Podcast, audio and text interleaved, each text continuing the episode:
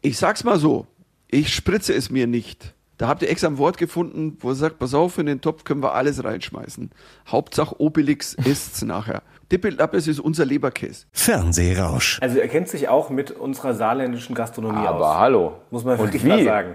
Wie kein zweiter. Er ist ein Experte auf fast allen Gebieten. Michael Mittermeier, Comedian, seit vielen, vielen Jahren, heute unser Gast im SA1 Fernsehrausch. Und auch so ein bisschen äh, Held unserer Jugend, oder? Also wir, Ja. wir sind ja auch immer schon Fernsehfans gewesen und äh, das Sepp-Programm von damals, da denke ich auch immer noch, ähm, nee, nicht wehleidig, was ist das richtige Wort? Ähm, Melancholisch wird man ja, sehnsüchtig zurück. Ja, seine ganzen MacGyver-Witze, die er damals gemacht hat und Flipper, den Delfin, den er nachgemacht hat, alles in Sept. 1996 war das, hat er den großen Durchbruch gehabt. Jetzt geht er mit einem 25-jährigen Jubiläumsprogramm gerade auf Tournee, nimmt dabei aber auch aktuelle Serien auf die Schippe wie Game of Thrones oder andere Sachen. Und er sagt, es ist für jeden was dabei. Sowohl die Älteren als auch die Jüngeren können sich amüsieren mit Sept Reloaded sozusagen.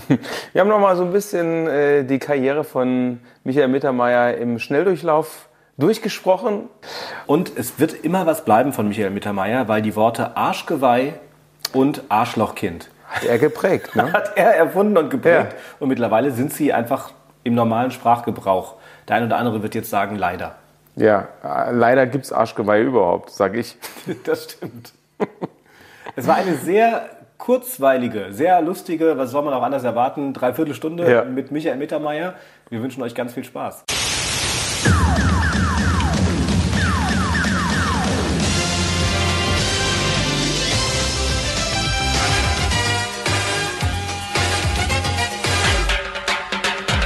SR1 Fernsehrausch. Der TV-Podcast zum Hören. Herzlich willkommen im S1 Fernsehrausch, Michael Mittermeier. Servus. Schön, dass du da bist. Es sind immer noch Corona-Zeiten, gerade mal wieder mit Rekordzahlen. Deswegen du in Bayern, wir in Hessen, leider nur per Leitung. Aber wir freuen uns trotzdem auf die nächste Dreiviertelstunde mit dir und legen direkt los mit unseren fünf schnellen Fragen. Okay. Die Schnellfragerunde. Echter, vollständiger Name. Michael Fritz Mittermeier. Mein Job beim Fernsehen. Mein Job ist überall gleich. Ich bin Stand-up-Comedian. Das schalte ich ein.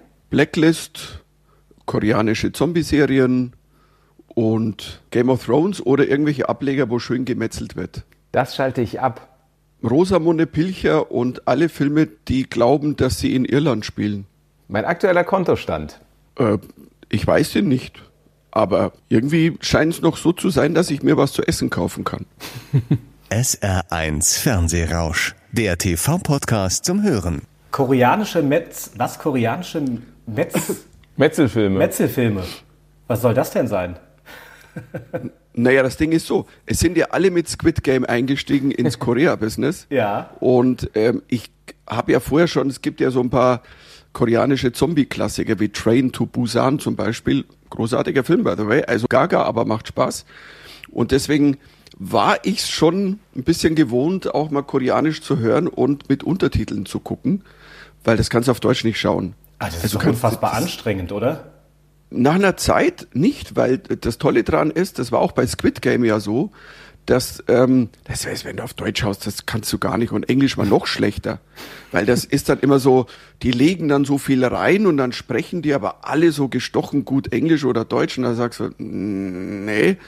Und im Original spürst du halt, in welchem Zustand die gerade sind und, und ähm, das macht viel mehr Spaß. Aber schaust du das jetzt tatsächlich ernsthaft, weil es äh, dich unterhält oder eher so aus Ironiefaktor? Nee, finde ich super. Also Squid Game war großartig und ähm, ich habe auch die die neue, das äh, All of Us Are Dead. Das ist ja eine koreanische Zombie-Serie, die auf Netflix, die kam ja ganz neu vor, weiß ich, drei vier Wochen und äh, ist wohl auch überall viel gesehen und spielt ja quasi ja Zombies in der Schule. Mal ähm, was wir vorher schon wussten, dass da welche sind, aber das ist mal konsequent. Du hast auch deine 14-jährige Tochter Squid Game schauen lassen, oder? Ja, die war 14 und weil, weißt du, was der Punkt ist? Wir entscheiden schon auch punktuell, weil wir haben ja in Deutschland nur ab 12 oder 16 oder ab 18. Ja. Es gibt zum Beispiel in den USA gibt's auch ab 14 oder in England. Und manche von diesen Sachen wären ab 14 und wir entscheiden im Grunde genommen kann die das sehen und das entscheidet sie aber auch mit, weil die wird sich jetzt nichts angucken, was sie zu, ich sag mal, auch überfordert. Wenn sie sich wahnsinnig gruseln würden, würde vor, weil eine erschossen wird, dann guckt sie das einfach nicht. Kannst ja nicht du kannst eine 14-Jährige ja. eh zu nichts zwingen. Und, und by the way muss man sagen, Squid Game war eine exzellente Gesellschaftsstudie. Mhm. Äh, weitaus besser, wie wenn ich mir einen Tatort angucke. Und ähm, bisschen brutaler, gebe ich zu, aber und ich muss dazu sagen, sie darf nur Sachen gucken ab 16, wenn wir zu dritt schauen. Also meine Frau, sie ah, und okay. ich. Das heißt, ihr habt bei euch die äh, FMSK, die freiwillige Mittermeier Selbstkontrolle eingeführt. ja, genau. Wir haben auch voll Demokratie. Wir sind, wir sind die Basisdemokratie. Wenn zwei sagen, heute wird Blacklist geguckt, kann der dritte, nein, aber ich wollte doch The Mandalorian. Nein, it's Blacklist. Und ähm, insofern läuft das ganz gut. Jetzt ist es ja irgendwie auch part of your job, da äh, relativ viel Fernsehen zu schauen. Äh, gehören da auch Trash-Formate oder Reality-TV dazu? Ja, ich schaue natürlich schon ähm, auch mal, also, aber dann tatsächlich aus Recherchegründen. Ja. Das Lustige ist, dass natürlich, es klingt, es klingt dann so, ich weiß nicht, als ich das war letztes Jahr, wollte ich eine Nummer über Love Island machen. Ich hatte das vorher nie gesehen und ich hatte gerade so eine, so eine, so eine Internet-Kolumne auf meinen Kanälen und sage, okay, pass auf, Love Island, neue Staffel, gucke ich mal rein. Und ich gucke so, meine Tochter kommt rein und sagt, Papa, Love Island, echt jetzt? Und ich so, ja, ja, nur aus Recherchegründen. Und sie so, ist schon klar. Und dann gingen sie wieder raus. Also und wir also haben für alle, die Love Island nicht kennen, ähm, muss man die Reaktion der Tochter kurz erklären. Da sind einfach junge, attraktive Frauen und Männer, die einfach nur da sind, weil sie miteinander rummachen sollen. Das hast du sehr schön gesagt. Eigentlich ist es die Soft-Porno-Version vom Bachelor. ähm, und der Bachelor ist ja auch schon, also Förderung der Prostitution ähm, im Fernsehen. Und ähm, aber es gibt keine Rose auf Love Island. Die müssen poppen. Ja, also es müssen sich immer zwei finden und dann kommen Sendung? sie weiter. Also nicht dann kommt er weiter, sondern dann kommen die beide weiter. Ja, richtig, genau. Im sie müssen Fall kommen sie beide, das stimmt, ja. ja. Du bist gerade richtig viel unterwegs, ne? TV-Sender, Zeitungen, Radiosender, du spulst gerade einiges ab. Äh, ich spul gar nicht ab, ich bin freudigst unterwegs. ich bin ja, weißt du, so, ähm, wenn schon erstmal live bis jetzt nicht ging, ähm, haben wir gedacht, ja, dann schreib halt wieder ein Buch und, und dann kannst du mit dem Buch quasi rumtouren. Hab jetzt eine Lesung gemacht oder geh eben, mach Fernsehsendungen und es, es macht auch extrem Spaß, weil das Buch ist ja quasi wie eine persönliche Weiterführung von meinem Bühnenprogramm und ähm, es, es ist ja wie ein Auftritt, aber ich habe quasi den Auftritt schon geschrieben, der ist fertig und jetzt muss ich mir nur noch die Lache abholen. Nur noch eine Folge Fernsehen von A bis Z heißt dieses Buch. Äh, kann man das sowas wie die äh, Bibel für TV-Junkies verstehen? Nee, ich glaube nicht. Also es ist schön, wenn, vielleicht sollte ich es draufschreiben, dann kaufen es auch ein paar Katholiken. Du, zwei ja, Millionen Katholiken. Sicherheit. Was? Neue Version von der Bibel? Geil, was mit? War super, kaufen wir. Ähm, hey, alle, alle Christen da draußen, das ist das. Nein, ähm, es ist im Grunde genommen es ist meine persönliche Bibel. Ich habe ich hab versucht, also nicht jetzt einfach nur äh, Serien aufzuzählen und sagen, ja, was ist das Lustigste, sondern auch meine persönlichen Geschichten dazu zu erzählen. Also zu, wie gucke ich sowas wie Dark oder wie würde ich das vergleichen? Das ist eine Serie auf Netflix oder äh, wenn die alten Kinderserien, welchen Bezug habe ich zum Michel aus Lönneberger? Ähm, war ich auch schon mal in meinem Holzschuppen, also das war ja das Guantanamo für Kinder. Und ähm, und versuche im Grunde genommen, und vor allen Dingen auch Geschichten, die auf der Bühne oft so ein bisschen dann, nicht nur ein bisschen, sondern die, die würden zu weit führen. Weißt du, so als ich persönlich Spock getroffen habe beim Auftritt zum Beispiel, mhm. der sich, der sich eine, eine Enterprise-Auftritt von mir angeguckt hat. Und das sind natürlich Geschichten, die könnte das Leben gar nicht besser schreiben, obwohl es es geschrieben hat.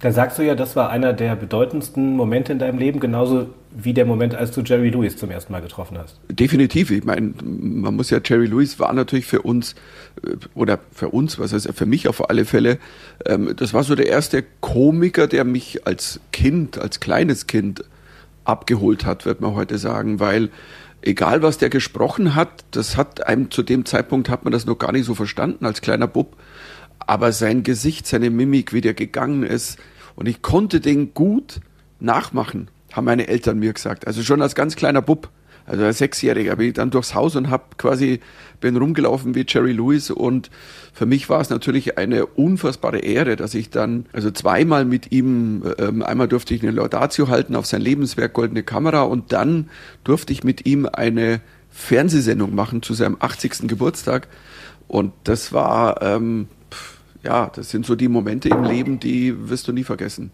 Jetzt darf der bayerische Jerry Lewis endlich wieder raus, darf wieder auf die Bühne. Ich stelle mir das vor wie so, ein, wie so ein Stier, der in der Box steht und wartet, dass er endlich raus darf. Geht es dir auch so? Das ist doch viel zu einfach gesagt. Ich bin eigentlich im Grunde genommen eine gezündete Rakete, die man trotzdem irgendwie mit so einer Art äh, Präservativ festgehalten hat und eigentlich, die ist kurz vorm Explodieren und Implodieren und ähm, es ist geil, weil es ist ja mein Jubiläumspecial, das ZEPT 25 Jahre mhm. und, und äh, das ist für mich wie ein Heimkommen auf eine Art und Weise und und, und, und das, Schön, das Schönste daran ist, ich war ja letztes Jahr damit im Sommer schon auf großer Open-Air-Tour, dass die Jungen genauso lachen wie die alten Fans, weil ich genügend neues Zeug eingebaut habe und so ähm, können sie beide im Grunde genommen das Programm genießen. 1996 hatte das Programm Premiere Sept, also der erste Teil. Das war dein großer Durchbruch und du warst mehr oder weniger tatsächlich ganz klischeehaft über Nacht zum Superstar geworden. Was hast du noch so für Erinnerungen an diese Anfangszeit damals? Naja, es passierte nicht so ganz über Nacht. Das war also selbst nach der Zept-Premiere. Also ähm, es war in der Wahrnehmung der Menschen hat's Klick gemacht und sofort war alles also ich war ja vorher schon zehn Jahre auf Tour und dann hatte ZEP Premiere 1996 im Juni in Berlin bei ihrer Vernunft. Und es war dann so, die, die Kritiken waren alle Wahnsinn, alle, und es war dann so Talk of the Town in, in den Städten waren dann alle Bühnen, die ich so gespielt habe, es wurde ausverkauft nur durch die Mundpropaganda. Und dann kamen halt so die ersten Auftritte bei Harald Schmidt. Aber es hat dann noch so ein, ich würde mal sagen, so ein Jahr gedauert, bis es wirklich in ganz Deutschland angekommen war. Also ich hatte dann tatsächlich auch noch im Herbst 96, ich kann mich erinnern, irgendwo, es war im Schwäbischen irgendwo, irgendein Ingen, ich kann einem Nürtlingen, Bümpflingen, Tümpflingen. Und, und, und ich, und ich habe da gespielt und es waren irgendwie 18 Leute da an einem Sonntag. Und das Lustige war, am Tag davor war ich bei RTL Samstagnacht vor, ich, keine Ahnung, drei Millionen Zuschauern. Und am nächsten Tag stand ich so da und dachte, okay, das ist, das hat jetzt Gott gemacht, um mich bescheiden zu machen. Es hat, wie gesagt, eine Zeit gedauert, aber es war eine, es war eine wahnsinnig spannende Zeit, weil, wie gesagt, da konnte gerade in diesem Jahr, da konnte alles passieren. Und als dann die CD rauskam, die halt dann so alle Rekorde schlug für eine Comedy-CD, also ähm, dann 97, ja, da wurde es dann, also und dann habe ich ja im Grunde genommen im Minutentakt Fernsehen gemacht. Also alle mhm. haben mich natürlich dann auftreten lassen und habe da meine Stand-ups also äh, gemacht und ähm, habe den Nerv der Zeit, glaube ich, getroffen. Ja, und gegipfelt ist ja dann dieses, äh, diese 18 Zuschauer in äh, irgendwas Ingen äh, bei Rock am Ring vor 60.000 Leuten. Was ist denn das bitte für ein Gefühl, wenn man als Comedian dann plötzlich vor diesem Rockpublikum auftritt? Das war schon, also ich glaube, sehr geil ist sehr untertrieben. Also es war Wahnsinn. Also ich meine, es war für mich damals, als mich der, der Lieberberg angerufen hat, ich kannte Marek schon vorher von anderen Dingen und er sagte, du willst bei uns bei Rock am Ring auftreten und ich dachte, er will mich halt verarschen. Ich weiß ja, ja, alles gut. Ich sagte, nee, nee, Headliner. Er sagt, was Headliner? Ich sag, ja, sag ich, wer ist sonst noch da? Ich dachte, jetzt mache ich mal lustig. Ich sag, ja, Lenny Kravitz, Santana, Faithless. Und ich so, klar, und dann mache ich damit Headliner. Sag, ja, kannst spielen, wenn du willst, kannst am Schluss spielen oder, da sag ich, ja, so, ernst gemeint. Und das war schon Wahnsinn. Da hatte ich die Hosen voll, aber es war, es war großartig. Ich meine, es war ein gewagtes Experiment, weil ähm, es bis heute kein zweiter Comedian bei Rock am Ring oder im Park ähm, auf der Hauptbühne aufgetreten. Und es hat super funktioniert. Es gibt ja, äh, ich glaube, auf der, ist die Back to Life DVD gibt sogar so Bonusmaterial, wo man mhm. das sieht. Das ist, ich weiß, habe mich völlig weggebeamt, weil ich meine, ich habe zwar dann damals schon, natürlich, ich habe die großen Hallen gespielt oder irgendwelche Arenen, aber Open Air vor dem Rockpublikum, das war dann schon noch mal so ein Ding. Also, ich meine, um, abgesehen von meinem U2-Auftritt 2001, wo ich Support einmal gemacht habe, aber auch nur, weil ich eingesprungen bin und das mit einer Stunde quasi also Wissen vorher, das war schon Wahnsinn. Also und es beamt dich halt weg. Ja, vor allem der Unterschied ist ja, wenn du dann äh, im Stadion spielst oder große, große Konzerthallen spielst, die Leute kommen ja zu dir gezielt. Die wissen, dass du da auf der Bühne stehst. Aber bei Rock am Ring hast du ja ein Publikum, das ja vielleicht auch Tickets gekauft hat, weil es Metallica oder Lenny Kravitz sehen wollte. Also da braucht man schon auch Eier zu sagen, da stelle ich mich jetzt auch hin und erzähle denen mal was und äh, traue mir zu, 60.000 Leute zu unterhalten. Ja, es war ja so eine Mischung, weil ich meine, äh, Marek hat mich nicht angerufen, weil er, weil er mir was Gutes tun nur wollte, weißt du, so, oh, der arme Mann, der soll doch mal viele Menschen haben, sondern ich war damals auch einer der größten Ticketverkäufer. Und das war schon gut, weil da, da ging natürlich auch, es hat sich gemischt, da waren natürlich dann Kravitz-Fans, Santana-Fans, da waren Mittermeier-Fans, das war eine bunte Mischung, aber ich gebe dir natürlich recht, da sind dann sicherlich mal auch, also einige Zehntausend drin, die jetzt nicht wegen mir das Ticket gelöst hatten. Aber es hat funktioniert, war großartig und ich muss dazu sagen, ich stehe schon auf so eine Challenge.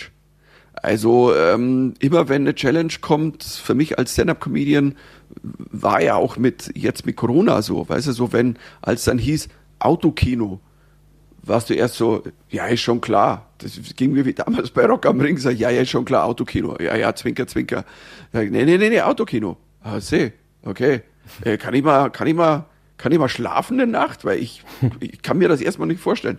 Und ich kann mich gut erinnern, das war eben 2020, so Anfang Mai. Und da dachte ich, also, ihr habt ja einen Hau. Ich kann ja im Autokino auftreten. Und, und dann war schon ein bisschen, ein paar Comedien hatten es dann schon mal gemacht. Und dann gab's so, der eine, der sagte, nie wieder, das war das Schlimmste. Ein anderer so, du, ganz okay. Und ich hab so am Abend lag ich im Bett und dachte, was machst du denn da? Und dann plötzlich ist mein so ein Knoten im Kopf geplatzt, weil davor waren ja keine Auftritte möglich und ich dachte, wenn das die einzige Möglichkeit ist, zu spielen, fuck, ich bin Comedian, nehme ich die wahr. Und dann nehme ich sie aber so wahr, dann muss es eine andere Show sein. Und dann habe ich quasi einfach ein neues Programm, also ich hatte nicht mal ein Programm, also ich äh, habe dann mir Notizen gemacht, Ideen, habe mir alle Autofilme angeguckt. Also das war dann tatsächlich, ich habe dann, weil das erste blöde Wort... 12 nee, ich habe Fast and Furious 1 bis damals 6, 7. Ich glaube, mehr gab es damals noch nicht. Ja. Also mittlerweile ist ja 9. Und Drive, weißt du, mit Gosling, also und, und solche Dinge. Und, und habe dann gedacht, so, weil mein erstes Wortspiel, das mir einfiel, da wo ich am Abend im Bett lag, war, pass auf, ich gehe raus und sage, hey, es ist so geil. Also vor Autos spielen wir, ich habe eine Autoimmunkrankheit. Und, ähm, und das hatte ich so im Kopf und dann sind mir ganz viele Geschichten eingefallen. Weißt du, so Geschichten von, dass ich selber im Autokino war, aber wir sind ja damals ins Autokino gegangen, um, um den Film zu gucken. Nein, wir, zum Knutschen. Zum Rumfummeln halt, ja, klar. Das Knutschen, also Entschuldigung, wer nur geknutscht hat. Das hat war ein normales Kino. Und, und das habe ich ja den Leuten auch erzählt. Ich stand halt oben und sag, hey, mir ist schon klar, also dass jetzt wahrscheinlich nur 20 von euch zuhören und der Rest poppt sich gerade einen runter. Also überall, wo die Scheibe beschlägt, ist klar, was los ist.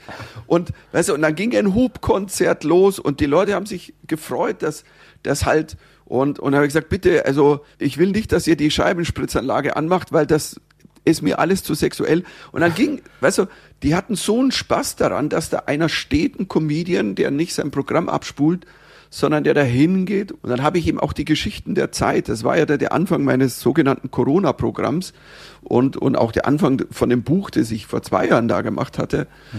ähm, diese Geschichten zu erzählen, die gerade um uns rum waren wie du, du gehst in den Supermarkt, hast die Maske vergessen, was passiert da?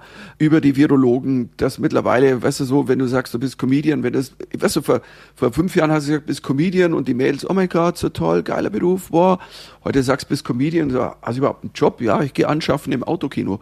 und wenn du heute sagst, Virologe, hey, geil, Virologe, ohne Schmarrn, hey, interessant, boah, sofort, weißt du, Feuchtwasserbiotop. Und, und ähm, das hat sich gedreht. Früher waren Virologen Menschen in Polundern. Die waren am Polunder festgewachsen. Die hat keiner ernst genommen. Die haben bei Mama gewohnt und hatten eine dicke Brille. Und, und, und jetzt haben Virologen, weißt du, so Top Ten Podcast. Und das, das ist so, ich dachte mir immer so, weißt du, wenn die jetzt irgendwann die, die Pandemie vorbei ist, dann können die immer noch äh, Hip-Hop-Platten rausbringen. Weißt du, so Dr. Dre Drosten, ja, ja, straight out of Wuhan oder so. Also es ist großartig. Und all so Zeug habe ich dann halt einfach erzählt. Und, Aber hat das dann in der Praxis so funktioniert, wie du es dir abends im Bett vorgestellt hast? Weil, also ein Comedian braucht ja auch einfach Lacher und Applaus, um das Gefühl zu haben, das wird angenommen, was ich hier tue. Äh, wenn du aber da vorne auf einer Bühne stehst vor lauter Autos und die hupen dann, ist es dann wirklich eine Ersatzdroge, die funktioniert? Definitiv, weil ich habe mir nicht vorgestellt, jetzt muss der Lacher kommen, sondern ich wusste, der kommt ja nicht. Jetzt kommt die Lichthupe oder es kommt die Hupe. Schön war das, wenn es mal schön Wetter war, dass du so die erste Reihe, wenn, wenn die die Fenster runtergekurbelt haben, die haben da manchmal rausgeklatscht oder die Hände hoch. Und da hast du mal ein paar ganz einzelne Lacher gehört. Und ich musste die halt in meinem Kopf quasi übersetzen als, pass auf, wenn jetzt hier ich aus fünf Autos Lacher höre, heißt das, dass jetzt gerade von diesen 300 Autos sehr viele Menschen lachen. Mhm. Und das habe ich quasi so im Herzen mitgenommen auf der Bühne und habe nie erwartet, dass da noch was anderes kommt. Und ich glaube, es gab so Comedians, die dann so, scheiß Autokinos, die Frage mir, welche Erwartungshaltung du halt hochgegangen bist. Ich habe in Anführungszeichen nichts erwartet. Ich habe nur erwartet, ey, fuck, das ist eine völlig andere Form des Auftritts. Und für mich war es eher so wie damals, als ich gesagt habe, pass auf, ich gehe nach New York, noch nie ein deutscher Comedian ist auf eine Bühne da gegangen, hat auf Englisch gespielt, Challenge. Und so war es auch beim Autokino und später dann bei den, ich habe ja alles gemacht, weißt du, Strandkorb-Konzerte, ich habe Konzerte gespielt, die hießen Picknick-Konzerte. Ich war einmal in einem Fußballstadion, da waren quasi, ich glaube, sie hatten die Erlaubnis für, ich weiß nicht, es waren irgendwie 600 Leute oder so und die waren im Innenbereich dieses Fußballstadions verteilt auf Parzellen, auf Decken waren die gelegen und so. Und auch die musst du dann halt beamen. Also du kannst ja nicht sagen, hey, ja, blöd, das ist eine blöde Ausgangssituation, weil dann ist meine Meinung, dann geh nicht auf die Bühne. Also und Was sagst du zu Helge Schneider, der ja einmal ein Konzert abgebrochen hat, weil ihm zu laut bedient wurde? Naja, also weißt du, ich verstehe das erst, scheinbar, das war nicht sein Go, was da passiert ist. Aber ähm, sie haben es ja vorher gewusst. Und weißt du, ein Management, das acht Gigs ausmacht vor Strandkörben und mit Helge Schneider mehr als vielleicht mal zwei Minuten verbracht hat, müsste das halt wissen. Da sitze ich halt da und sage, was soll denn das? Das ist ja klar. Weißt du, und Helge dann, Tag später oder zwei Tage später, hat er beim Kumpel von mir in München gespielt. Weißt du, so, da wo 400 Leute auf so einem riesen Platz erlaubt waren, Du, da stand er auf der Bühne wie ein Kind und hat seine Helge Schneider-Ding gemacht. Der braucht diesen Kontakt mit den Leuten. Und, und Strangkorb ist schon auch eine Herausforderung gewesen. Weil du standst da auf einer, ich glaube, das war sechs, sieben Meter hohen Bühne mit rechts und links neben dir. Die Bühne war so hoch, die war höher wie bei Rock am Ring, Rock im Park. Weil es musste ja noch der hinterste Strandkorb mhm quasi sehen können, ich glaube, es waren 1400 äh, Menschen auf 700 Strandkörper verteilt. Das war, mehr durften nicht. So, das war das Ding. Und, und deswegen warst du wahnsinnig hoch. Ich habe noch nie auf so einer hohen Bühne gespielt. Aber ich hatte, ich habe ja auch, keine Ahnung, ich glaube, ich habe acht Strandkorbkonzerte gemacht. Es war großartig. Und immerhin durftest du auf der Bühne stehen, was ja äh, vielen Künstlern nicht vergönnt war jetzt in den letzten zwei Jahren. Du hast in dieser Zeit auch immer wieder darauf hingewiesen und gesagt, hier auch die kleineren Künstler und die erst recht müssen unterstützt werden mit irgendwelchen Subventionen vom Staat. Wie würdest, was würdest du denn sagen? Hat Corona die Comedy-Szene in Deutschland verändert? Und wenn ja, wie? Hat ganz sicher verändert. Ich meine, äh, die, die dunkle Seite ist, dass man erst wahrscheinlich so im nächsten Jahr irgendwie sehen wird, wer bleibt denn übrig, wer ähm, also bei Veranstaltern, also es, äh, nicht alle werden das, äh, werden das finanziell überlebt haben oder überleben. Mhm. Und das war schon eine harte Kiste, aber es hat die, die es wirklich wollen, auch geschärft. Für die jungen, aufstrebenden Comedians war das am aller, allerhärtesten.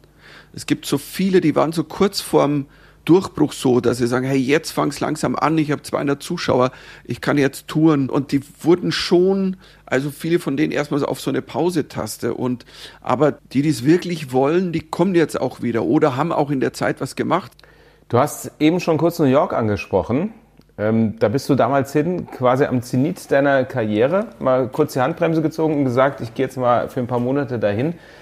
Ähm, und, um auch mal zu testen, ob die mich dort auch lustig finden. War das eher eine Flucht irgendwie aus Deutschland? Vielleicht auch eine Flucht, weil dir alles ein bisschen zu viel wurde hier? Oder vielleicht auch Größen waren, weil du gedacht hast, ach, jetzt schaue ich mal, ob ich vielleicht doch noch ein bisschen über die Grenzen hinaus in Deutschland bekannt werden kann? Oder was waren die Beweggründe dafür damals? Also keine Flucht, kein Größenwahn. Also äh, Flucht war es nicht. Ähm, es war nur, dass ich erkannt habe, ich bin ja damals, weißt du, 2002, das war ja so ein, ich sag, ich hätte tun können, was ich will. Ich habe egal welche Größenordnung und aber mein großer Traum, den ich viele Jahre in meinem Herzen rumgetragen hatte schon seit Anfang der 90er, war, dass ich einfach mal in einem Comedy Club in New York auftreten will. Das hatte nichts mit Größenwahn zu tun, sondern ich saß 92, glaube oder 91 war das zum ersten Mal im Comedy Cellar in New York und saß ich neben meiner Frau, habe das geguckt und gesagt, boah, ich würde gerne einmal auch auf Englisch fünf Minuten spielen, weil Englisch ist für mich so die Muttersprache der Comedy. Und ich war ja immer großer Fan amerikanischer Stand-up-Comedy, auch von Comedians, die zum Beispiel hier kein Mensch kennt. Also Comedians, die auch in den 60ern schon groß waren. Mein größter Held von allen Stand-up-Comedians ist Lenny Bruce. Das ist meine Referenz. Und das ist auch, also der wäre für alle in Amerika die Referenz. Also wenn du Dave Chappelle fragst, zähl die fünf einflussreichsten Comedians für dich auf, dann ist Lenny Bruce dabei. Und er taucht bei der grandiosen Serie The Marvelous Mrs. Maisel auf, auf Amazon Video. Mhm. Das ist eine Serie über eine, eine Comedienne in den 50er Jahren. Und da taucht als Figur, als historische Figur Lenny Bruce auf. Die geht mit dem um. Und das ist für mich, es beamt mich weg, weil ich liebe den.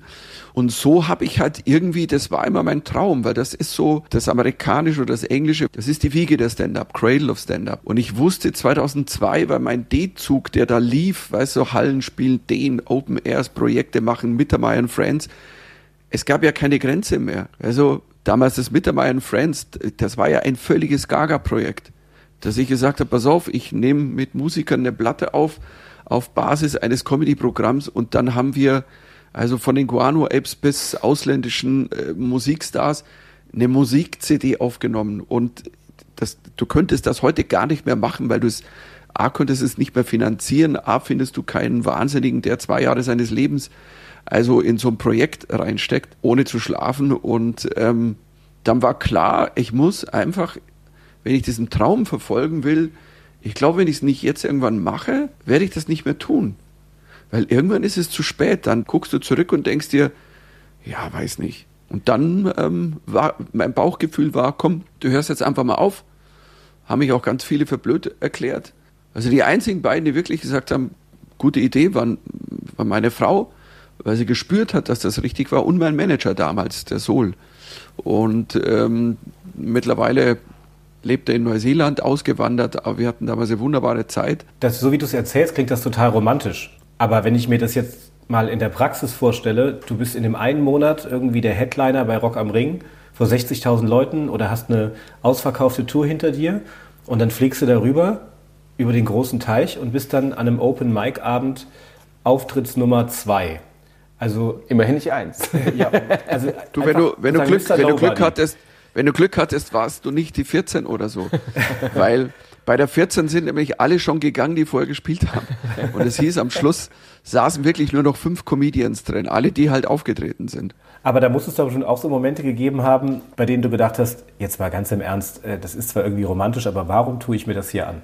Nee, nicht wirklich. Also ich habe das nie verglichen. Ich habe mich so gut erinnert, meinen ersten Auftritt in B3 Lounge, weiß gar nicht, ob es überhaupt noch gibt. Es war so eine, oben Erdgeschoss war ein Café und im Keller war ein Basement, also so ein ja, ein Keller, wo sie halt Comedy gemacht haben mit wo halt 40 Leute reingehen, die ja nicht mal kamen. Also mhm. ähm, und ähm, als ich da meinen ersten Auftritt gemacht habe, ich bin hochgekommen, dachte mir gehört die Welt und nicht aus Größenwahn, sondern einfach, weil ich gespürt habe, das war für mich was Großes. Weißt du, ein, das war, ich drehe es mal um. Also ich war mein eigener Mondlander. Also das war ein, ein völlig unbedeutender Schritt für die Menschheit, aber für mich die Überschreitung, also of the last frontier, wie es ja bei Raumschiff Enterprise heißt.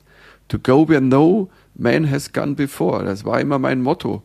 Und hört sich auch romantisch an und war auch so. Und ich habe dann ja ein halbes Jahr da gelebt in New York und habe, ich weiß nicht, hunderte Male da gespielt auf Open Mics. Und warum hätte ich es vergleichen sollen? Ich hatte aber auch das große Glück, dass ich damit da drüben mein Geld nicht verdienen musste. Hm. Und äh, ein bisschen schräg war, dass natürlich keiner, ich habe niemand erzählt, wer ich bin, weil das war für mich eher so mein Ehrenkodex. Klar, ich hätte auch Plattenfirma anrufen können oder große Produktionsfirmen sagen, hey, macht mir ein paar Auftritte klar und ich komme da mal rüber, der große Star aus Deutschland. Ähm, aber ich wusste es Quatsch. Du musst ja erst einmal wissen, wer bist du denn auf der Bühne auf Englisch? Und das habe ich rausgefunden und das hat funktioniert. Und nach einem halben Jahr war der Moment erreicht, wo es so war, sagt, jetzt wird's gehen. Dann hatte ich auch Auftritte in normalen Clubs schon, also wo du dann im normalen Line-Up warst, also wo manchmal Open Micer Jahre brauchen. Und ähm, aber ich habe natürlich die Erfahrung von vorher 20 Jahren Comedy gehabt und das ist natürlich ein Unterschied. Bist du da eigentlich unter einem Und- Pseudonym aufgetreten? Nee, das wäre Quatsch gewesen. Michael Mittermeier. Es war halt, ja, wenn sie es aussprechen konnten. Ja. Es, lustig war, die ersten, die mich dann irgendwann gegoogelt haben, weil es gab so in den Clubs, weil ich bin halt hin zu Leuten auch und habe gesagt, hey, also pff, bin aus Deutschland, mach Comedy und kann ich denn spielen? Und sag, was machst du hier? Und sag, ja, ich würde gerne auftreten. Und sag, ja, aber ich kann dich nicht bezahlen. Sag, nee, I don't need your money, I just need seven minutes on stage. Und dann wurde ich manchmal empfohlen von Comedians aus dem Clubzirkel, die aber auch Op- Open Mics gemacht haben zum Ausprobieren und die haben mich da mal in Clubs empfohlen.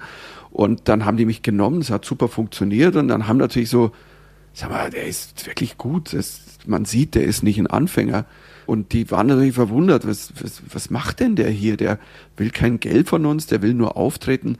Und ein, ein Host habe ich dann mal gegoogelt, kann mich erinnern, in der, im H-Club am Times Square, ähm, äh, wunderbarer schwedischstämmiger Comedian, äh, der hieß ähm, Xian Lovegren, glaube ich, war der Name. Und, und der hat mich gegoogelt und ich komme zum Auftritt und sagt er, Buddy, we have to talk. Ähm, ey, was erzählst du uns für ein Bullshit? Sag ich, ich habe gar nichts erzählt. Sag ich, ich habe dich gegoogelt. Ey, hallo? Dann sage ich, ja, was hallo? Ja, ähm, sag ich, ja, es tut ja nichts zur Sache, weil am Ende des Tages entweder finden mich die Leute hier lustig oder nicht. Und das war eine der größten Challenges, die ich je gemacht habe. Und das war großartig, also das halbe Jahr. Und dann wusste ich, dass es geht und dann bin ich wieder heimgefahren, weil ich wollte daheim, äh, ich hatte hier halt schon vor, also äh, damals war die im Kopf das Programm Paranoid, das habe ich in New York ja zu großen Teilen geschrieben. Und ich wusste, ich muss noch mal einen ganz neuen Weg aufmachen in Deutschland. Es war ja ein sehr düsteres, politisches, äh, ich sag mal, sehr verdrucktes Programm. Ein neuer Mittermeier. Hä? Oder ein anderer Mittermeier, sagen wir es mal so. Ja, es war ein der gleiche Mittermeier, aber ähm, der die Leute nochmal echt gefordert hat, nochmal neu. Und das Programm wäre ohne New York, glaube ich, nie so entstanden. Und, und äh, mir war klar, ich will auch wieder heim, obwohl es, also wenn ich drüben geblieben wäre, hätte ich einfach ganz normal weitermachen können und dann irgendwann ähm, es würde auch immer noch gehen, nur ich- bin halt, weißt du, so an einem Punkt im Leben oder in den letzten auch 10, 15 Jahren, ich bin gern weltweit getourt und habe meine Sachen gemacht, aber ich bin nicht bereit, also alle meine Wurzeln hier aufzugeben und zu sagen, jetzt ziehe ich nach Amerika und bleibe da ein Jahr. Ob ich das irgendwann mal mache, keine Ahnung, aber da wäre ich jetzt nicht dazu bereit erstmal. Ich stelle mir das nur unglaublich schwer vor, in der Nicht-Muttersprache irgendwie Comedy zu machen. Also klar, dass du ein Programm natürlich geschrieben hast oder äh, konzipiert hast, ist die eine Sache. Dann muss man aber ja natürlich noch oft auf Zuschauer auch reagieren. Woher kommen diese Englisch-Skills bei dir? Nur Schulenglisch oder hast du dafür dann extra nochmal gepaukt für das Comedy-Programm?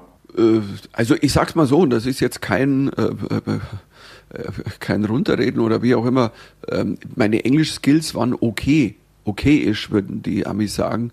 Ähm, es war Learning by Doing tatsächlich. Natürlich konnte ich am Anfang nicht so reagieren, die ersten Auftritte wie äh, heute. Ich habe viele englische Auftritte gespielt. Ich habe zwei Solo-Programme auf Englisch gespielt und bin mit denen getourt. Ähm, jetzt habe ich natürlich viele Auftritte hinter mir und kann anders reagieren, wenn ich improvisieren muss.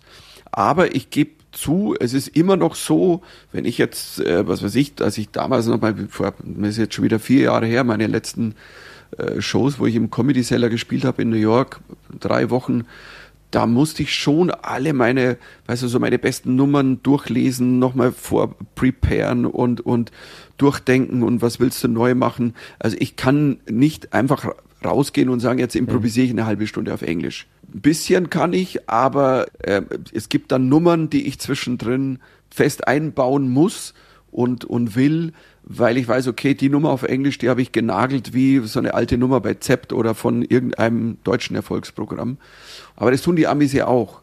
Da geht ja keiner hoch und macht nur Neues, bis auf Dave Chappelle halt mal, wenn er mal Bock hat auf eine vierstündige Improvisation, was ich auch schon gesehen habe. Aber das ist immer so eine Mischung aus. Du testest aus, indem du drei völlige Safety-Nummern hast und dazwischen drin wanderst du rum. Aber es ist wirklich, du, ich habe mir es erspielt. Weil mein Englisch ist, ja, hm, Also ich meine, überlegen mal, weißt du, ich, ich komme aus einer Generation, wo unsere Englischlehrer einfach kein Englisch konnten.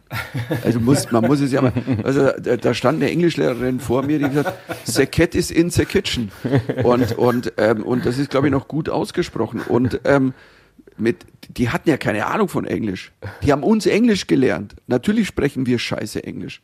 Das ist ja unser deutsches Problem. Unsere Nation spricht ja schlecht Englisch, weil wir halt Englischlehrer hatten zum Teil, wo du sagst, na echt jetzt? Und es ist besser geworden natürlich. Heute ist es anders. Also das Englisch hat, also wenn du zum Beispiel die äh, in, in der jungen Comedy-Szene, die Open-Mic-Szene, vor allem in Berlin ganz extrem, die kann dir einen Auftritt auf Englisch genauso machen wie auf Deutsch. Mhm. Was viele gar nicht wissen. Das ist, also es gibt in Berlin die englische Stand-up Open Mic Szene ist fast genauso groß wie die deutsche. Und es gibt viele von den Jungs, die haben genauso auf englischen Open Mics gespielt in Berlin wie auf deutschen oder haben angefangen auf Englisch. Einer, den ich sehr schätze, Pasun Ashant, ein ganz toller äh, afghanischstämmiger äh, deutscher Comedian und der hat auf Englisch angefangen und hat dann irgendwann gesagt, ja, müssen wir auf Deutsch auch mal machen. Aber das ist natürlich großartig, weil die sind so weit und die schauen natürlich die ganzen Comedians, da ist natürlich der Zugang viel größer heute auf YouTube, alles, Netflix, die ganzen Specials die sprechen alle natürlich ein besseres Englisch. Meine Tochter, wenn mich Englisch sprechen hört, sagt er, Papa, also Englisch ist nicht deine Sprache. Kannst du mal. Vielen Dank, Tochter. Jetzt hast du ja, also, aber jetzt hast, jetzt hast, du gerade gesagt, du magst die Challenge, du probierst gerne neue Sachen aus. Mit der My Friends war ja eine Sache, über die wir gerade gesprochen haben. Das andere ist das Red Pack. Da warst du mit äh, Sascha, Ray Garvey und Xavier Naidu unterwegs. Ähm, was ist eigentlich mit Xavier Naidu passiert? Du, ich habe zu dem Thema alles gesagt. Der der weilt nicht mehr unter uns, also in dieser Welt, in der wir leben und das schon seit einiger Zeit und da kannst du auch nichts machen, weißt du, dass der ist in einer Liga mit ob sie Jepsen, Wendler, Hildmann. Aber wie kommt das? Also ich kann mich daran erinnern, dass eine Zeit lang, als er auch schon in der Kritik war, von wegen er sei homophob und so, dass du dich ja auch vor ihn gestellt hast und gesagt hast, Leute, wir waren auf Tour unterwegs, da hat Thomas Hermanns mitgearbeitet und keine Ahnung, der ist alles andere als homophob. Ja, Xavier war, äh, hat ja nicht, äh, ich sag mal, blöd gesagt, den Anschein gemacht, homophob zu sein, antisemitisch. Ich meine, bei den Söhnen Mannheims hat er zwei jüdische Kollegen dabei gehabt. Weißt du, so, ja. da sagst du so, was, wie geht das? Ähm, es ist eine schwere Erklärung. Es, wenn du irgendwann alle Verschwörungstheorien glaubst, die es da gibt, oder diese QAnon-Geschichten, ohne näher ins Detail zu gehen, wenn die dein Hirn irgendwann komplett übernehmen, und ähm, irgendwann kommst du dann nicht mehr raus. Und ich kenne also wie gesagt, ich bin kenne ihn ja sehr, kannte ihn sehr lange und gibt einige Theorien, die ich sehr lange kannte, die aber in dem Zusammenhang mit einer Homophobie oder mit dem Antisemitischen damals noch nicht einen schlüssig, schlüssigen Kreis geschlossen hatten. Und näher gehe ich nicht ins Detail. Ich habe zu Xavier alles gesagt. Natürlich gibt es da keinen Kontakt. Das ist einfach das ist ja Hanebüchen. Absolut. Reden wir lieber über die beiden, mit denen du noch weiter unterwegs bist, nämlich äh, mit Sascha und mit Ray Garvey. Ihr macht was sehr, sehr Schönes. Hat in Frankfurt angefangen, äh, Christmas Chaos in der Jahrhunderthalle. Da seid ihr mehrere Tage hintereinander auf der Bühne, habt Gäste. Ähm, ich war beim allerersten Mal auch da, am letzten Abend. Und ich hatte den Eindruck, ihr habt das sehr, sehr abgefeiert, eure Zeit da. Also Ray Garvey war am Ende so betrunken, dass, er, dass man ihn noch schlechter verstanden hat.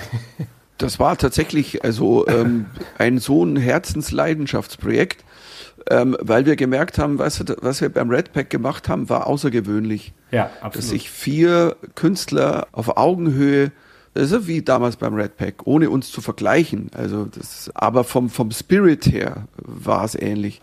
Und dann war klar, hey, wenn der vierte halt nicht mehr da ist, wir gehen zu dritt weiter.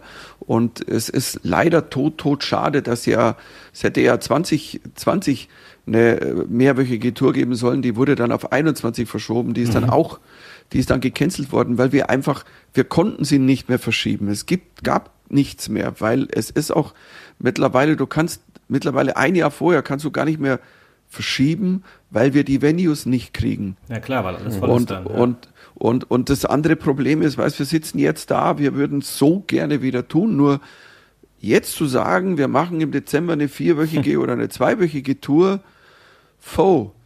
Ich meine, das hat alles uns viel Energie, Zeit und Geld gekostet. Das ist leider, da sind wir auf Hold. Aber irgendwann werden wir es wieder machen. Wir zeichnen ja für den Saarländischen Rundfunk auf. An was denkst du, wenn du Saarland hörst? Wurscht. Liona. Ja, definitiv Leona. Das Wobei ist es das so. auch bei euch gibt, was wir damals nicht wussten. Wir haben nämlich weißt schon, du, äh, Entschuldigung, wenn ich da kurz eingreifen darf. Ja. Weißt du, dass wir mal ungewollt Teil deines Programms im Saarland waren? ja, es fing ja an mit unserem Interview Ja. morgens. Du warst nämlich mal zu Ich Gast. glaube, pass auf, und wenn ich jetzt, ich, ich, ich grätsche jetzt kurz rein. Ja, Wahrscheinlich ging es um Dippelappes, oder? Fast. Nee, es ging um Leona. Oder ging es um Leona? Ja, da bin ich, glaube ich, am Abend auf die Bühne und dachte so, der fuck, wirklich im Saarland Leona, was, oh mein Gott, Leona, was, also, der, der hat's ja jedes Wort erwartet für Wurst, aber nicht Leona, weißt du, so, oh mein Gott. Ja, das lief nämlich so, wir, wir beide, also ich habe dich interviewt damals bei unser Ding, beim Jugendradio von, vom Saarländischen Rundfunk und wir haben gedacht, was können wir für den Mittermeier mal machen, irgendwie was besonders ist. Und da haben wir gedacht, komm, wir geben dem typische saarländische Leona. Und dann kommst du an und sagst, ja, bei uns in Bayern heißt es auch Leona. Ja, ist ja auch so. Ja, alles und das, kaputt Lust, gemacht. und, das, und das Lustige ist, dass alle Saarländer, auch beim Auftritt am Abend, was in der Saalanteile, da hocken dann 2000 Leute und ich sag so, ja, Leona haben wir auch, immer schon. Aus Leona machen wir Wurstsalat. Und dann gucken dich 2000 Saarländer, Saarländerinnen an so, ja, Moment einmal, die habt ihr uns aber gestohlen. Nein, dann habe ich gesagt, ihr habt ja aus Lyon gestohlen, weil wenn ihr sie schon Leona nennt, ihr hättet sie ja Saarländer nennen können. Weißt du, dann hätte ich gesagt, ja, Saarländer haben wir nicht. Also, oder Saarländerin, wurscht. Ähm, whatever. Das Lustige ist, du hast dich ja nicht nur über Leona lustig gemacht, sondern du hast dich auch über uns lustig gemacht, weil wir das so besonders angepriesen haben vormittags, als du bei uns warst. Und wir saßen da und es wusste natürlich niemand, dass wir diejenigen sind, über die du sprichst, aber wir sind im Sitz immer weiter nach unten gerutscht. Aber es war lustig. Kann- Ich, ich kann mich tatsächlich lustig, erinnern, ja. weil diese, diese Anpreisung von einer Wurst, die ich quasi seit Kindestagen esse, dachte ich mir so, das ist so wie wenn einer kommt, du pass mal auf, ich habe etwas ganz Neues entdeckt. Das ist, das gab's noch nie. Pass auf, ich erzähl's dir jetzt wirklich. Äh, Internet. Ja, aber, aber kannst du dir Okay, vorstellen, nee, wie unangenehm ähm, das für mich war? Ich war eh schon nervös. Hier, der große Michael Mittermeier kommt zu mir und dann äh, knallt er mir so einen vor die Latz, dass, dass Leona, dass er das schon Ich längst gar, kennt. nee, aber gar nicht verlatz geknallt. Ich muss mir heute noch bedanken. Also, ihr habt mir eine geile Nummer beschert. Da sage ich doch, da sage ich doch Danke. Hast du denn jetzt auch, Gerne. weil du Dippelappe schon angesprochen hast, hast du schon mal probiert mittlerweile? Ich habe es einmal probiert. Ähm, ich sag's mal so, ich spritze es mir nicht. also es ist nicht so, dass ich gesagt habe, ja, ich sitze am Hauptbahnhof und dann, hey, einen noch, einen noch, ein, noch eine, ein Schuh Dippelappes. Ähm, es war immer meine Theorie, also Dippelappes ist, also auch als Wort, das ist ja, also da habt ihr extra ein Wort gefunden, wo ihr sagt, pass auf, in den Topf können wir alles reinschmeißen. Hauptsache Obelix isst's nachher. Und, und, und, und das fand ich, das fand ich immer so schön. Und es gibt ja auch, weißt du, die einen sagen, ja, nee, nee, also Zwiebeln muss man aufpassen, ja, die Kartoffeln muss aber auch so und dem. Und der eine sagt, nein, Kartoffeln tue ich nicht rein, ich tue das und, äh? Und, und ihr habt ja auch Unterschiede. Und das finde ich immer, das finde ich dann total spannend. Dippelappes ist unser Leberkäse. Und äh, da hauen wir auch alles rein. Wir haben keine Ahnung. Weißt du, am Ende des Tages, was ich, da ist dann wahrscheinlich auch mal ein bayerischer SPD-Politiker drin, den hier gerade keiner mehr gebraucht hat. Und ähm, dann hat er wenigstens mal was bewirkt. Du hast jetzt zumindest bewiesen, dass du äh, an den Ingredienzien, dass du tatsächlich weißt, äh, aus was Dippelappes besteht. Wir haben eine letzte Frage, die wir allen unseren Gästen immer stellen. Natürlich auch dir. Wo siehst du dich in fünf Jahren? Also ich werde auf alle Fälle noch Stand-up-Comedy machen. In welcher genauen Form, also in Anführungszeichen Form, weiß ich nicht. Weißt du, kann ja sein, dass ich irgendwann sage, komm, ich will eigentlich nur noch irgendwie nur die kleinen Clubs touren. Ich habe ja von den Monsterhallen, habe ich mich ja eh irgendwann nur gesagt, verabschiedet. Hm, ich möchte gern so eine, ja, ich, ich möchte mit kleinen Aufwand rumtouren, weil irgendwann hat man gemerkt, der Aufwand wird immer größer und warum? Es ist ja das Wort, warum die Leute also äh, reagieren. Und das Geile ist mittlerweile, weißt du, wir sitzen zu zweit oder zu dritt in einem Auto. Ich habe meinen Backdrop dabei und kann äh, das Kapitol spielen eben in, in Offenbach. Ich kann aber auch eine Kleinkunstbühne spielen vor 200 Leuten. Aber ich habe das gleiche auch schon aufgehängt in Berlin in der Barclaycard Arena und da sitzen halt dann ein paar Tausend und es war das gleiche Bühnenbild. Also und es sah geil aus. Backdrop muss man kurz erklären, ist das Bühnenbild. Ne? Also es Backdrop ist das Bühnenbild, auf- genau. auf- das ist so wie so ein. Vorhang hinten Ja. und, und da ist halt was drauf und wir haben dann manchmal noch so eine zweite Ebene. Also dann ist das Zept-Logo, das hängt dann davor mit so einer, also, und es gibt zwei Versionen davon. Eine, die können wir halt bis auf, wie gesagt, ich kann die auch ein paar tausend Leute. Und das ist eine Tasche, die ich mitziehen kann. Also bin letztes Mal nach Hamburg gefahren für einen Gig und hatte mein Bühnenbild im Zug dabei. Und deswegen, Stand-up werde ich machen, wie groß, klein. Ich habe ja das Gefühl, dass die Halbwertzeiten der Programme werden bei mir ja viel kürzer. Also ich habe Lucky Punch schon äh, bis damals Anfang 2020 nur eineinhalb Jahre gespielt. Dann habe ich ja dieses neue Programm geschrieben, das habe ich ja nur 25 Mal gespielt. Und dann kommt der Zept, läuft ja auch nur ein Jahr und dann kommt im Herbst ja schon das neue Programm. Nummer 13, obwohl es gar nicht dein 13. Programm ist. Ja, jetzt habe ich in der Zwischenzeit eigentlich theoretisch zwei Zwischenprogramme geschrieben. Das war auch der Grund, warum ich das Programm damals Zwischenwelt genannt habe, weil ich dachte, dann zählt's nicht. Ähm, aber ich kann die 13 nicht mehr umbenennen. Weißt du, so die Tour heißt so, das Plakat ist gedruckt, die Fotos sind raus und die Zahl 13 hat halt einfach, die hat ja eine Bedeutung und die kannst ja nicht mit der 15 austauschen, weil ähm, also zum Beispiel, ich fahre ja viel Zug. Ich finde es ja immer noch eigentlich süß, dass es einfach das Abteil 13 nicht gibt. Es ist Wahnsinn. Du hast immer gestern wieder, komme ich heim und ähm, äh, vorgestern von Köln. Ich bin oft in Abteil 14 und das kommt nach Abteil 12. Mhm. Und 14 ist immer das letzte, also die 15 gäbe es nicht mal. Ähm, ganz selten eine 15, ganz selten, selten erlebt. Aber die 13 ist immer noch uh, Mystery. Ja, ja. In, in einigen Bereichen des Lebens, glaube ich, noch so, wo die 13 ausgespart wird. Ich glaube, bei der Formel 1 gibt es auch keine Startnummer 13. Also ich würde mal davon ausgehen. Also mhm. Flieger hast ja auch keine 13. Mhm. Reihe, du hast auch keinen 13. Stock in Hotels. Ja. Also ähm, ich hätte mir damals, weißt du, wenn ich der Erfinder der 13 gewesen wäre, boah, die dumme Sau, wenn der sich ein Patent geben hätte lassen, weißt du, für das in einem Hotel, die das überhaupt dürfen, dass jeder an dem bezahlt, der die 13 erfunden hat, dass sie sagen, wir, das 13. Stockwerk gibt es nicht, der wäre verdammt ja, reich. Ja, ja, also vielleicht ist ja auch die, Ver ich glaube, Dippelappers hat 13 Zutaten. Das wäre meine Ich glaube, ganz so viel ist es nicht. Also wenn wir Glück haben. Ich glaube, es sind ja 20, 25 oder so. Mindestens. Wir wünschen dir ganz viel Erfolg weiterhin und äh, hoffen, dass dieser Wunsch wahr wird, in fünf Jahren dann immer noch Comedy zu machen, in welcher Form auch immer. Du wird sein, weil die junge Comedy-Szene so boomt, aus dieser ganzen Open-Mic-Szene an der Stelle, Freunde da draußen, geht in euren Städten in die Open Mics, gibt's in auch im Saarland, du wirst in Saarbrücken, gibt es hundertprozentig.